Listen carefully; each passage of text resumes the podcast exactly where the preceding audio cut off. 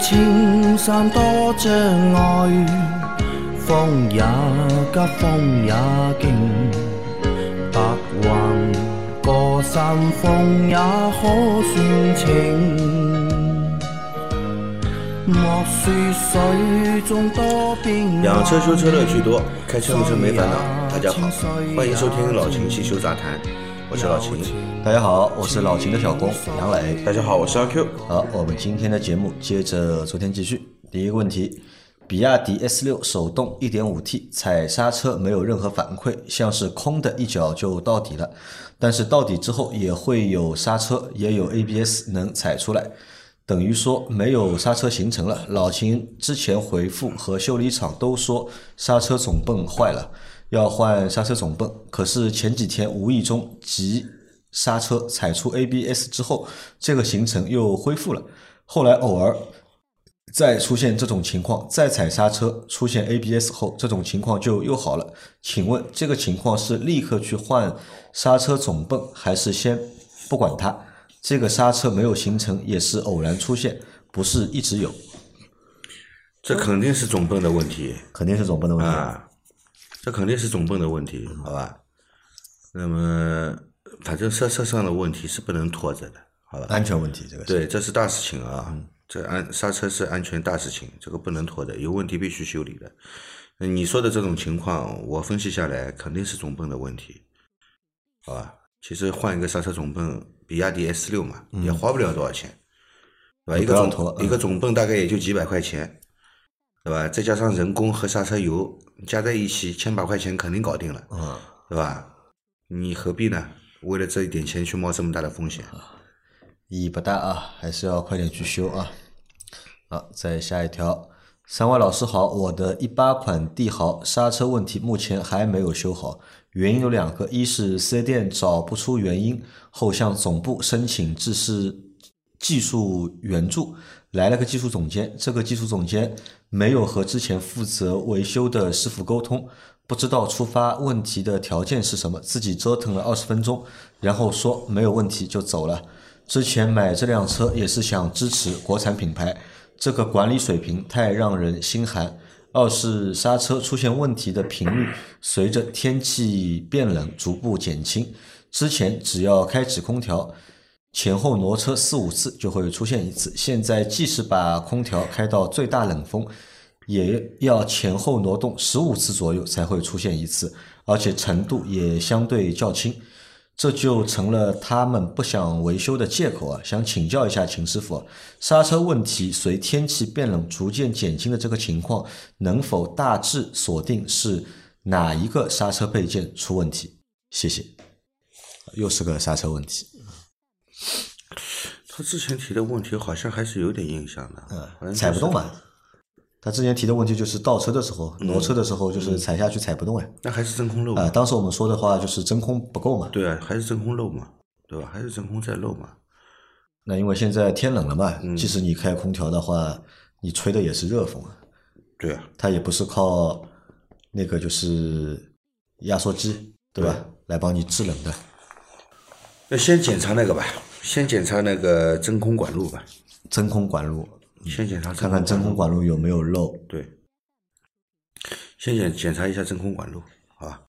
从这个方面去入手吧。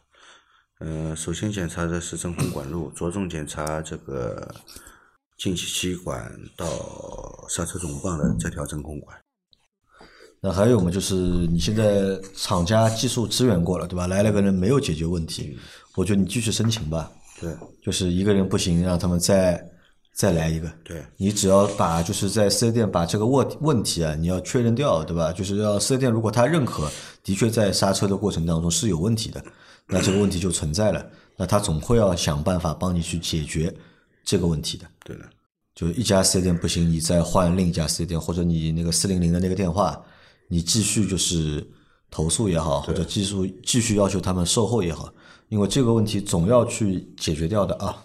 对，刹车还是一个比较重要的问题啊。嗯，这是事关这个行车安全啊。这个有任何隐患，都不应该不应该这个包容它，好吧？好的，再下一条，三位大师好，经典马自达三改装了氙气大灯，最近经常出现开灯正常亮度后，打方向出现灯又熄灭了，只有重新关闭，打开大灯开关，重启氙气大灯，再打方向又接着熄灭。因为这个问题，特意换了两个氙气灯泡，正常了一个月不到，但是现在问题依然存在，这是安定器的问题吗？估计是电子液压助力可能比较耗电，刚安装时比较亮的，现在使用两年时间了，明显感觉亮度降低了很多，是不是安定器和氙气灯泡都有光衰一说？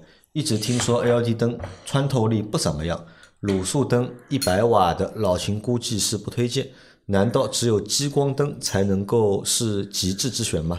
谢谢你们的回答，祝你们身体健康，节目长红啊！一个关于氙气灯的问题，嗯，他换了氙气灯，对吧？改装了氙气灯之后呢，打方向，打方向啊，灯就会熄灭。嗯，这是什么原因，对吧？或者这个可能是什么导致的？呃，可能是他所说的吧。打方向的时候，这个电子助力耗电也比较大啊。对，这个我觉得应该是先考虑安定器的问题。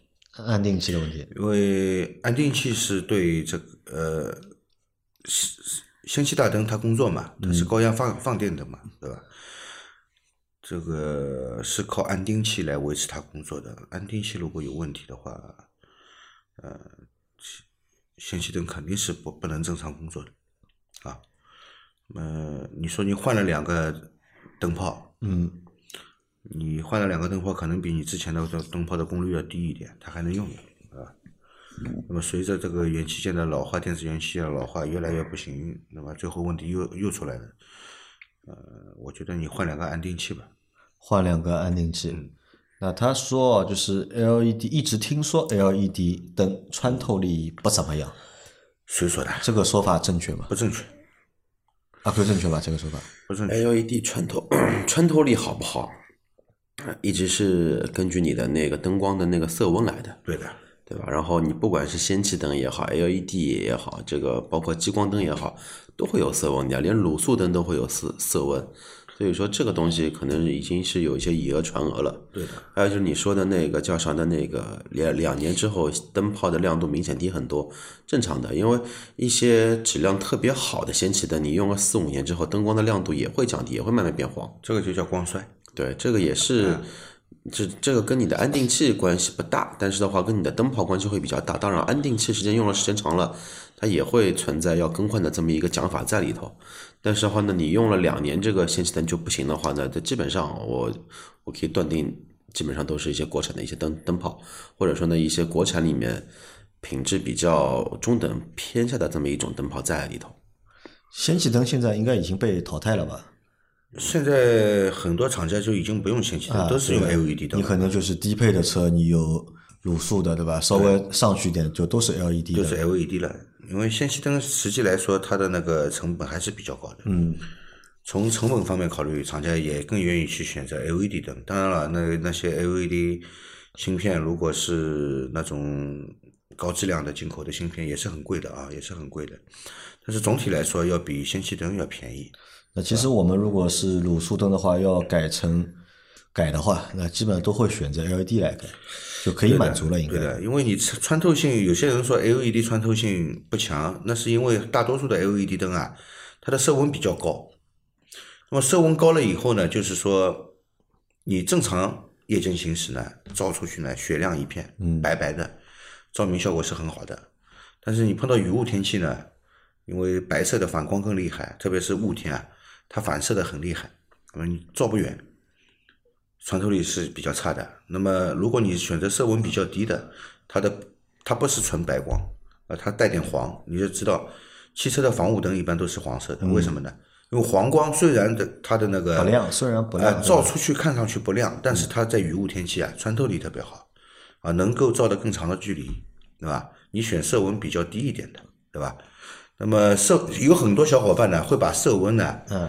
误解成亮亮度啊，说觉得色温越高，它亮度越高，不是的啊，亮度是什么？是流明。嗯，你的流明越大，亮度越高。嗯，啊，色温只是光的颜色，好吧？多少 K 多少 K，对的。好，再下一条，杨老板 QQ，秦大师，你们好，我继续我的提问。我在上海的，现在一般早上室外温度大概十度左右，冷启动的时候原地热车两到三分钟，差不多了吧？然后缓加油门的开，是这样操作吗？另外，我想问一下杨老板的那辆 GM 八 2.0T 和上汽的 IMX 2.0T 可靠性来说，哪个比较好一点？变速箱好像都是配的八速爱信的机子啊。这有两个问题啊，一个是关于冬天对吧热车的方式，嗯，包括就是启启动的方式对吧？缓加油门对吧？这个操作没问题啊。呃，等个两三分钟嘛，我觉得没问题。等个两三分钟，这个冷车高冷车高高怠怠速嗯应该已经降到一千转以下了，对吧？这个时候呢，是其实是可以起步了。起步了以后呢，你只要缓加油门，避免这个大脚油门，好吧？嗯。呃，等水温完全正常了以后啊，你就可以正常行驶。就缓加油门的开啊，正常没有问题啊。然后你想问一下我的那台 GM 八二点零 T 和上汽的 MX MX 八对吧？二点零 T 可靠性哪个比较好一点？说不清楚吧。这两个车的话，因为上市时间也都不长吧，M I GM 八现在叫 M 八嘛，比 MX 八早上市了大概将近两年时间，啊，到现在的话也没多长时间，大概 GM 八到现上市到现在四年都没有，有吧？四年，OK 吉眼吧啊，GM 八没四年，一八年上嘛，啊，一八年上，那三年多，对吧？那三年多的话，说实话，目前还看不出，呃，它的一个可靠性到底怎么样。因为现在用的话，基本上也没有看到过那辆有什么通车你用的也病不多，我们用的不多啊，一万多公里吧就开了。嗯然后外面那个车其实也蛮多的，也没看到说有什么通病啊，或者这个问题那个问题，好像就第一批 GM 八是那个二点零 T 加六 AT 的。啊，然后后好像说就是油耗比较高啊，怎么样，动力不强，油耗比较高，但后面换了嘛，换了一个高功率的二点零 T，加上那，个八 AT，变速箱改过了。之前那一套是 GS 八的那一套动力嘛，第一代 GS 八的动力。啊，这个看上去现在也看不出啊，谁谁更好，或者是谁的可靠性更高。但是我自己的感觉是这样，就是 IMX 八的话，性价比可能会更高一点。呃，从技术层面来讲，嗯。你要从可靠性来讲，现在没法去验证嘛，因为嗯。毕竟来说，在上海的话，也没人用 GM 八做网网约车，嗯，也没人用 MX 八来做网约车，但是但是 G 幺八网约车肯定很多，所以说 G 幺八质量 蛮好的应该来说不是说很好，就算有问题，但嗯。它修起来方便啊，你随便哪个能修普通的地方，肯定都会修嗯。那个那个 G 幺八，特别是老的那一代，二点四的那那一代。但是你按照现在就是说，包括像一些垂直网站、懂车帝他们那个，就是说有些什么拆解报告来说，你从车身的结构设计上来说，MX 八比广汽广汽的 GM 八来的要更加的优秀一点，因为一个因为你要想上汽合作的品牌都是德系跟美系，美系嗯。然后广汽的话呢，合作的平台基本上都是日系为主，所以说那两个车的特点都是倾向于两个不同系列的一个 MPV 的一个产品。因为目前 GM 八的话是销量比较好嘛，目前算是自主品牌里 MPV 里面算卖的最好的一个了，它算第一名，对吧？那名气目前看 GM 八的话是比较大，但是如果真的你看这个车的配置啊，你拿价格去比一下配置的话，你会发现 MX 八的那个配置啊，明显会高。二十二万多的那一个版本的 MX 八的配置，你要买到 GM 八的话，基本上花到二十五万多，二十五万多还没有，还达不到。还达不到。对的，因为就是顶配的 GM 八是二十五万多嘛，然后你会发现就是厂家是不不不生产的，也很奇怪，就是他人我们一般都会就是不生产最便宜的那一款，嗯，但 GM 八呢厂家是那款是不生产的，你只能定对这个价格没有信心？没信心啊，其实就是没信心，对价格上没信心你需要定嘛，大概定一台这个车。我之前买 GM 八时候，我是想定顶配的，因为它顶配是带那个主动安全的嘛，它带主动安全也带那个驾驶辅助，有 L 二的，但是四 S 店他不太接受定，他说你要定的话，有可能三个月都不一定会有。那我说原因呢？他说因为定顶配人实在太少了，厂家也是要等订单积累到一定程度之后排产啊，他再排产一批这个车，然后再发出来。那么他说时间上面是不可控的嘛，他说他也不知道什么时候能有啊、那我说好吧啊，但是后来当 MX 八出来的时候，我们在车展上当时看到的嘛，就看了一下那个配置啊，傻掉了，就是同样二十五万顶配，嗯，这个两个都是顶配，但是 MX 八的顶配的这个配置啊，要比大概 GM 八顶配的配置啊要高一大截，啊，要多很多东西啊。所以就是后来看看啊那就是性价比更高嘛。啊，性价比更高。就是其实两个车的尺寸是一样的，尺寸一样，动力总成也是一样，只是样子有点不一样，长得不太一样其。实还是就是一个偏美系，一个偏那个日系嘛，就看你能接受哪一类啊，就看你喜欢哪种。如果说实话，让我再选一次的话，如果让我再选一次，我会选 MX 吧，因为那我觉得那个车的配置更多一点，更好玩一些。啊，再下一条，三位主持好，咨询个换机油的问题。都说换机油都是热车的情况下更换，但是在放机油的过程中，一般操作都是油流的差不多了，就安装油底壳螺丝了。修理厂根本不会让出更多的时间让旧油流出来，流干净一些。我在想这个问题，要是在冷车的情况下放掉旧机油，会不会流得更干净？因为冷车状态下，机油都已经流到了油底壳，这样在放油过程中也不用等到发动机的上半部分的机油慢慢的往下流，节约了时间，也更加的干净。不知道我的想法是否可行？谢谢三位的解答。不可行。不可行啊，首先，热车的时候机油温度高，流动性也更好，流动性更好。更容易被排出，嗯好吧？冷车的时候呢，这个机油你放机油你就知道了。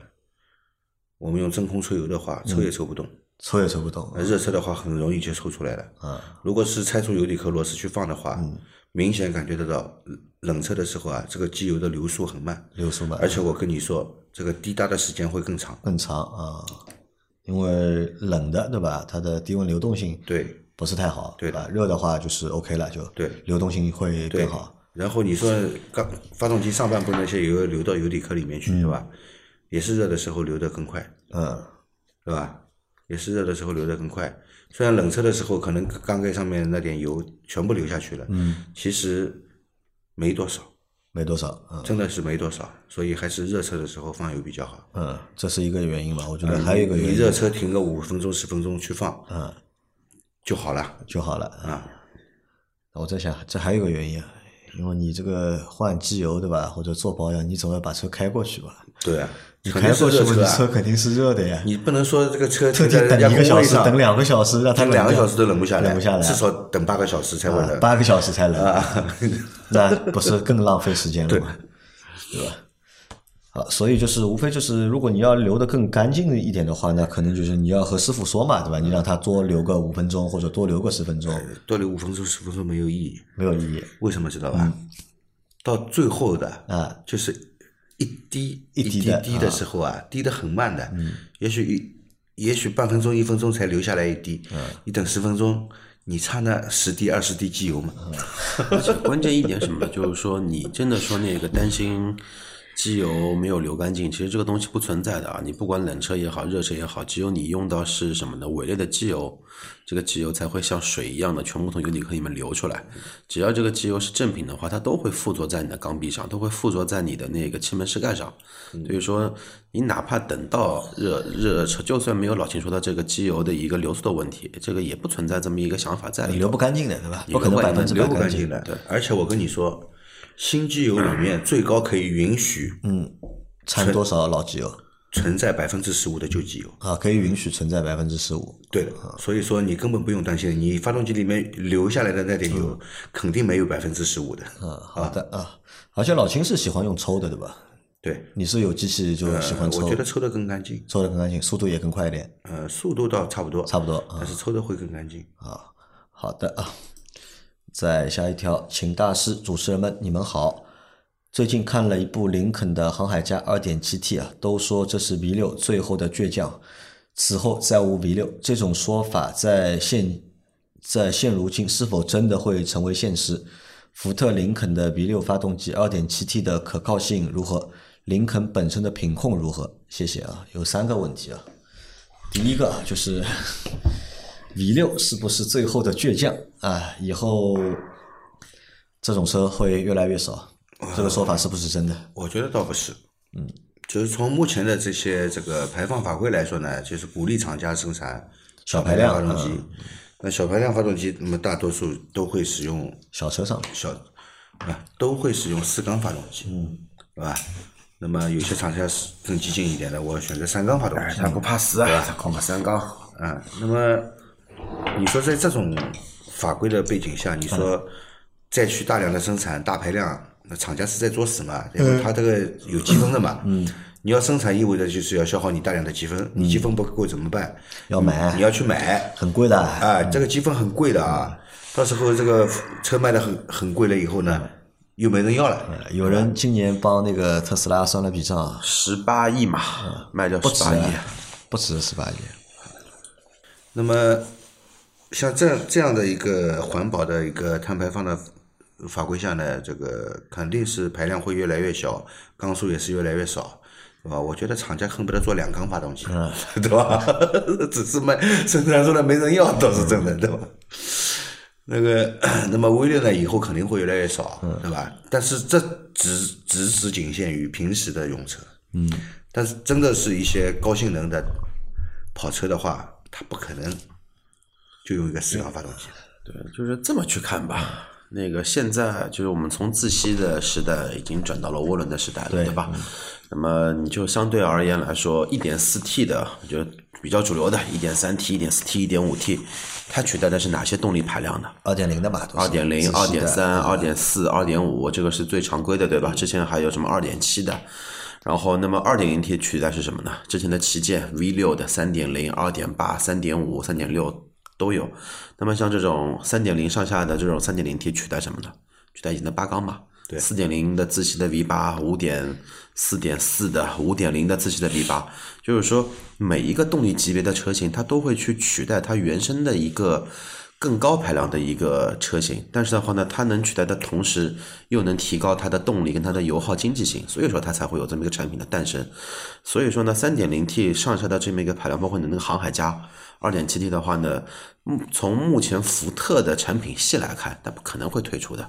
它 EcoBoost 的话，目前主流的就是三个动力嘛，二点零 T、二点、七 T、三点五 TT。然后的话，从二点七到三点五 T 都是双涡轮增压，二二点三 T、二点零 T 都是单涡轮增压，然后对应的车型级别不同而已嘛，不用去担心啊。V 六的倔强怎么说呢？你要针对一些只做豪车的一些品牌来说，V 六是最后的倔强，但对于福特这种品牌来说不存在的。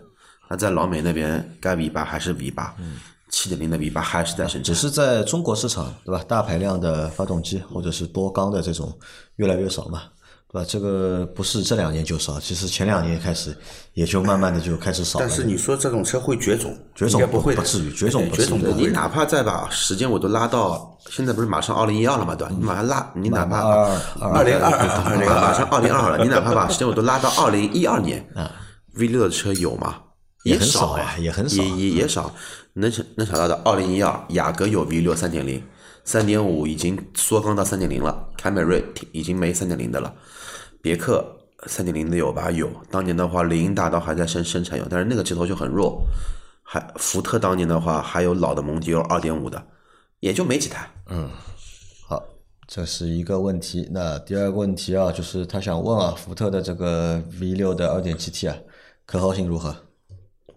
正常保养，这个车这个机发动机，反正我也逛福特论坛，也没听说这个发动机有什么太大问题。这个是福特的吧？它福特也就这几个发动机，都不错的发动机。关键是什么呢？这个发发动机相对来说保有量很少。嗯，最早的话，锐界有二点七 T 的，金牛座有二点七 T 的，然后现在福特基本上在中国的话，半个凉凉了嘛，对吧？凉掉一半了，那这个机头也就能用在林肯上面了。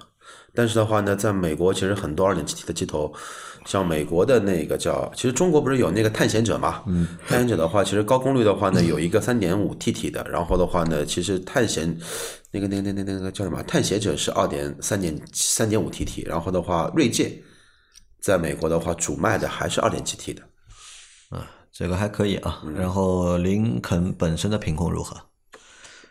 比福特要好吧？应该。呃，不说品控不品控，这个太大了。但是航海家这个车，你让我推荐，呃你不推荐的我肯定不不推荐这个车，因为我不知道你的年龄阶段是在哪哪一个年龄阶段的。如果说你的年龄阶段比老倪还要年长的话，呃老倪都看不上这个车，我觉得你可以考虑一下。但如果说你的年龄段比老倪年轻的话，稍微看一些适合，对吧？你居然都已经提到了最后的倔强，那证明你是个有个性的人。你不要去买台这么没个性的车，这个车没有个性，对吧？这个车没什么大个性。好，再下一条，各位法师好啊！类似公司用车出差外地居多，基本都是要么放置一两周，要么只是跑高速一百二的这种用车情况，是否需要缩短换油周期？这种用车方式应该比私家车每天短距离走走停停要好一些吧？谢谢回答。好了，你的行车路况呢，一般都是在高速上，对那么其实是一个非常好的、工况，嗯，非常好的工况啊，比走走停停的车要好得多得多。